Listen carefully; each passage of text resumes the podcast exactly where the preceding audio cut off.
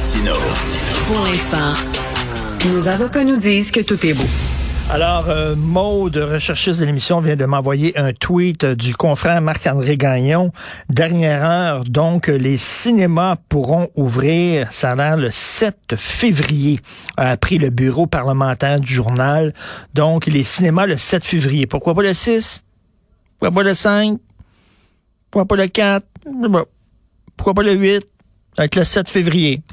Ben, c'est comme ça. Tout ça est très, très arbitraire. Donc, euh, euh, c'est une bonne nouvelle, mais en même temps une mauvaise nouvelle parce que les gens disent pourquoi attendre si longtemps alors que les restaurants vont pouvoir ouvrir lundi. Euh, c'est ça qui est ça. Donc, vous le savez, le gros problème au Québec, parce qu'il y a des gens qui disent comment ça se fait que ça ouvre en France puis ça ouvre pas ici. C'est? Parce qu'ici, on a un système de santé de schnout. Ça fait longtemps. Et là, le député indépendant de Bonaventure, Sylvain Roy, a écrit une lettre très intéressante que vous pouvez aller euh, lire, euh, aller sur le site internet du Journal de Montréal, Journal de Québec, dans la section Faites la différence. Il dit qu'il faut revoir de fond en comble la structure du système de santé. Bonjour, Monsieur Sylvain Roy. Bonjour, monsieur. Vous allez bien? Ben, très bien, mais ça n'a aucun bon sens, monsieur Roy. Tout le monde se pose cette question-là avec tout l'argent. C'est pas une question d'argent, On en donne en tabarnouche. C'est un des systèmes les plus financés au monde, puis c'est un des plus merdiques. Comment ça se fait? Écoutez, je vais commencer avec un genre de, d'adage. Là, on n'a pas c'est pas en modernisant la chandelle qu'on a inventé la lumière électrique. Hein?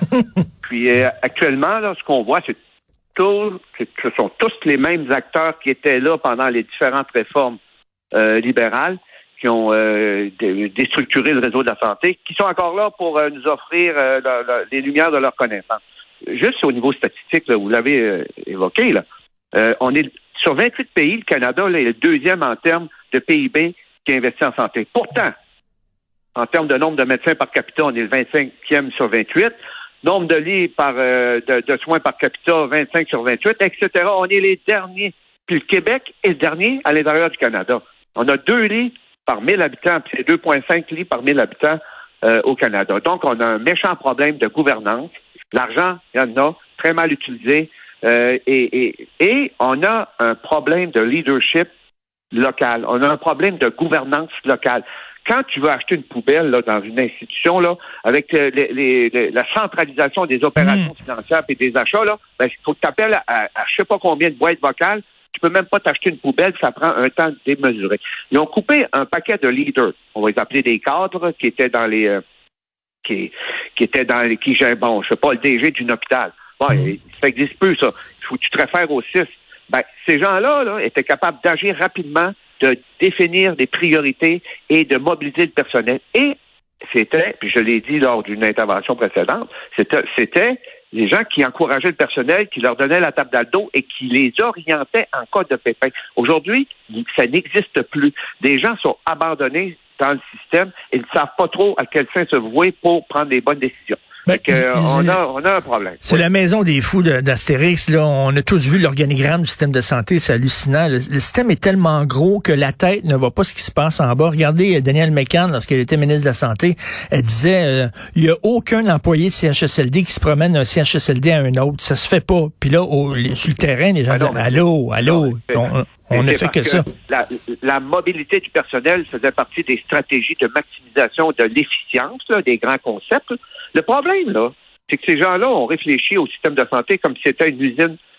J'ai déjà parlé avec Toyota, une usine de fabrication de je sais pas trop quoi, avec de la prévisibilité. Bon, qu'on sait qu'on a besoin de temps d'écrou pour bâtir temps, mais c'est pas comme ça que ça marche le, réseau de soins. Les gens là, ils, offrent un service d'humanité à des gens qui sont dans le désespoir. Mmh. Et là, on, a mis des quotas, etc., etc., puis on a démobilisé les gens. C'est que ça, et là, exemple, Là, en haut, là, les valeurs, c'est on va leur donner des primes, on va les attirer.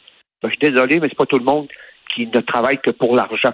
C'est pas tout le monde qui n'a que de valeurs monétaires, matérielles dans la vie. Il y a des gens qui ont une éthique professionnelle et qui veulent offrir de bons services et qui ont démissionné parce que ce n'était plus le cas. Et là, c'est sûr que quand on offre de l'argent, on pense qu'on va les avoir, mais ça, ça fait partie des valeurs de ceux et celles qui offrent des primes. Ceci étant dit, euh, écoutez, il, faut absolument qu'il y ait aussi une commission d'enquête. Là, il n'y a pas d'impunité. Regardez la, la commission Castonguay, là.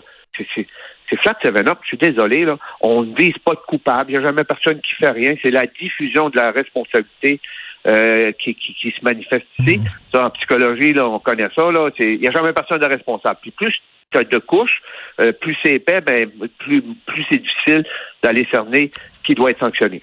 Fait que il y a du travail à faire, c'est incroyable. mais Monsieur Roy, est-ce que vous allez vous allez oser prononcer le mot tabou à cinq lettres? P R I V E. Privé. Ah. Allez-vous allez-vous oser aller jusque là? Ben, écoutez, euh, vous voulez dire pour une privatisation du réseau de la santé? Non, non, pas une privatisation, mais laisser une place au privé, ouvrir la porte, arrêter ben, de démoniser le privé. Regardez, OK, je vais, je vais, vous expliquer quelque chose, OK? Dans la, la, le, bon, les CHSLD, on a des CHSLD privés non conventionnés, OK? L'État donne de l'argent à ces gens-là là, pour qu'ils s'occupent des aînés. Ça, c'est des scandales qu'on a vus. Madame Liverpool, Héron, etc. Et, et bon, ça, c'est l'enfer. Ça, c'est des, des stationnements de fin de vie. On a des CHSLD privés conventionnés. Eux autres s'en tirent très bien. L'Institut économique de Montréal fait une étude en disant que c'était les meilleurs, ça. Ben, savez-vous pourquoi? Parce que quand ils ont une enveloppe, ils sont obligés de la dépenser. Sinon, ils la renvoient à l'État. on a des CHSLD publics. Et savez-vous, c'est quoi le problème? C'est qu'ils sont sous la gouverne de l'hospitalo-centriste. Puis quand ça, les colonnes n'arrivent pas, ils veulent chercher une belle technologique ou une nouvelle patente, ils vont siphonner les ressources du CHSLD public. C'est que dans, dans, le public, là, on a euh, une cannibalisation des ressources financières puis humaines aussi euh, qui va vers l'hospitalo-centriste quand ils en ont besoin, puis ils font des vases communicants. Tandis que les CHSLD privés, eux, conventionnés, je dis bien conventionnés, sont obligés, s'ils n'utilisent pas l'ensemble de la somme, ils la renvoient. Donc, ils mmh. l'utilisent et, par ricochet, ça améliore les, les, les conditions de vie des aînés. Ben, et ça, c'est une autre affaire. Mais regardez l'éducation. Il y a un système d'éducation privée, puis ça fait pression auprès du public. Ça fait de la compétition, c'est bon. Pourquoi le public a commencé à avoir, mettons, des cours spécialisés en culture, en musique, etc., euh, en sport? Parce que le privé faisait ça, puis ça a obligé le public. Parce que si, on pas, si le public n'a pas de compétition, comme l'écrit aujourd'hui euh, Joseph Facal, ben il s'encroute. Ben, c'est sûr qu'on a écoutez, là, c'est évident que s'il n'y a pas de compétition, puis là, moi, je vais vous donner un exemple, encore une fois. Fils à Gaspésie, je l'ai comparé à une entreprise privée à un moment donné. Hein? Népotisme, on embauche les frères, les sœurs, euh, on donne des contrats de grand Quand les organisations publiques deviennent des entreprises privées de par ceux et celles qui les gèrent comme ils le veulent, avec qui ils veulent, de la manière qu'ils le veulent, puis qu'il n'y a pas d'imputabilité, puis il n'y a pas de reddition de compte, ben là, on a un méchant problème. C'est que le privé, un privé normé, un privé euh, qui, qui, qui, euh, avec, euh, à qui on impose un, cadre normatif, une qualité de service, ben, pas de problème. Ben, c'est, il faut pas non plus que ça devienne des patentes comme des, des, machines Afrique où on a coupé les services puis que les gens se décèdent non, non, mais, mais, vous savez, là, il y, a eu, il y a eu des CHSLD publics qui ont eu des, plein de problèmes. Il y a eu des CHSLD privés qui étaient très corrects.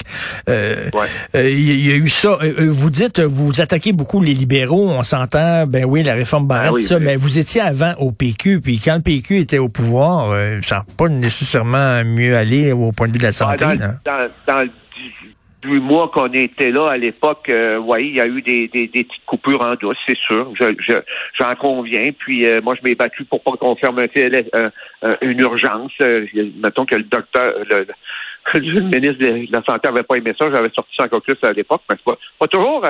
Euh, écoutez, là, quand tu es gouvernement ou dans un caucus, là, c'est pas toujours l'harmonie parfaite. Il y a des enjeux là, qui ne sont pas dans ta affaire, puis qui il faut s'exprimer et défendre nos coins de pays. Hein, toujours ça la, mm-hmm. la, partie. Là, ça, vous le savez comme moi. Ben, Ceci étant dit, et, actuellement, la pandémie a démontré que notre réseau était Écoute, la fosse était pleine. Mais ouais. C'est une image, là. Hein? c'était full aux os, pas capable de prendre une pinte de plus. Là, on l'a eu, là, avec euh, la pandémie. Non, mais on, prend une image, là. Oui, oui. il faut que les gens comprennent que on a géré ça, là, comme du just at time dans l'entreprise privée où les entrepôts sont au minimum, on, on, on, rationalise tout. Mais c'est, c'est de l'humanité qu'on parle, c'est des services de soins, c'est des rapports humains. Les gens ont besoin d'être sécurisés quand ils rentrent à l'hôpital. Les premières lignes, on, regardez là. On, est dû, on est dû, euh, M. Sylvain Roy, on est dû pour des états généraux de la santé. Là. Ou puis là, là demander, demander aux syndicats aux corporations professionnelles d'arrêter de penser rien qu'à leurs membres, puis de penser au bien-être collectif de la société. Autre enjeu, puis je vais terminer là-dessus. Oui. faut que la santé publique reprenne ses lettres de noblesse. La santé publique, c'est pas euh, gérer des vaccins. La santé publique, c'est la prévention. C'est de prévenir les maladies. Les plus grands tueurs, vous le savez comme moi, cancer, crise de cœur, accident de voiture, suicide, euh, diabète, euh, on est là-dedans, là, mais ce sont tous des maladies de civilisation. Ça fait que si on a une vision intelligente de la santé au Québec, ben, il va falloir ramener de l'argent dans la santé publique pour prévenir les pathologies émergentes et baisser la pression sur le système de soins. Ça, Tout à fait. Euh, c'est fondamental. On est à 2 euh, au Québec quand la moyenne, 2 euh, de tout l'argent qu'on met en santé quand la moyenne est à 5,5 au Canada. En tout cas, il y, a, il y, a, un gros chantier devant nous. Merci beaucoup, Sylvain Roy. Donc, vous pouvez lire la lettre de M. Roy dans la section Faites la différence du site Internet du Journal de Montréal. Bonne journée. Au revoir, M. Martin. Au revoir. C'est tout pour moi. Alors, je veux remercier l'excellente équipe à la recherche. Euh, Julien Boutillier, euh, le petit nouveau. Merci beaucoup. Et Maude Boutet, la petite ancienne. Merci beaucoup aussi. à la régie réalisation Jean-François Roy. Merci beaucoup. Et euh, Benoît qui prend la relève et notre rencontre n'est plus à midi, je vous le dis, c'est en présentiel à 11 heures. Donc dans une demi-heure, on se reparle demain 8 heures. Passez une excellente journée.